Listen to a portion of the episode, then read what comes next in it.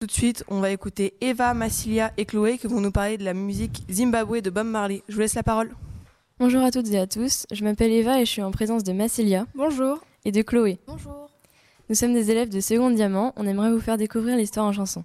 Et oui, ça peut vous paraître étrange, mais il existe plusieurs types de musique qui évoquent l'histoire.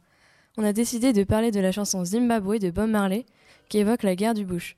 Massilia va vous raconter le déroulement de cette guerre et Chloé va vous parler du chanteur concerné. Pour cela, nous allons remonter quelques années auparavant. Au XVIIe siècle commença la, colonisation des Britanniques. La Rhodésie du Sud, ou le Zimbabwe actuel, faisait partie de ces colonies. Effectivement, se trouvant en Afrique australe, ce pays était sous la dépendance du Royaume-Uni. Mais cette dépendance a entraîné des conflits, et c'est entre 1972 et 1979 que la guerre du Bush commença. C'est pendant cette seconde moitié des années 60 qu'un régime rebelle aux mains de la minorité blanche et ségrégationniste s'oppose violemment au mouvement noir, mettant en avant la mise en place d'un régime en faveur de la majorité. Cet affrontement dure 14 ans et plus de 30 000 personnes ayant perdu la vie. Plusieurs artistes ont dénoncé cette guerre, notamment Bob Marley qui a consacré une chanson entière. Maintenant, écoutons Chloé qui va nous parler de Bob Marley. Mais avant ça, on va vous passer un extrait de chanson.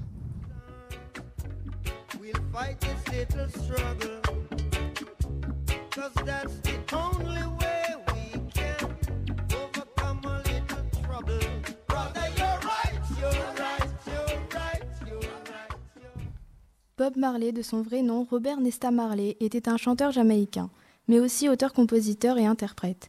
Il est né le 6 février 1945 en Jamaïque et décédé le 11 mai 1981 aux États-Unis, alors qu'il était âgé de 36 ans seulement. Sa chanson, single, en collaboration avec The Wailers, groupe jamaïcain fondé par lui-même, cette chanson sortie en 1979, elle parle justement de cette guerre de Bush. C'est peu après la victoire de la majorité, le président Robert Mugabe l'invite à jouer lors des fêtes en l'honneur de la souveraineté nationale.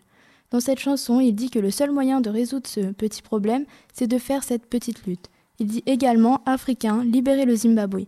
Ou bien encore, nous restons pour lutter, nous allons lutter. Et lutter pour nos droits.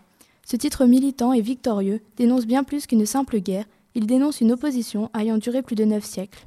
On espère que cette remontée dans le temps vous a plu et qu'on a pu vous faire découvrir certaines choses que vous ignorez jusque-là.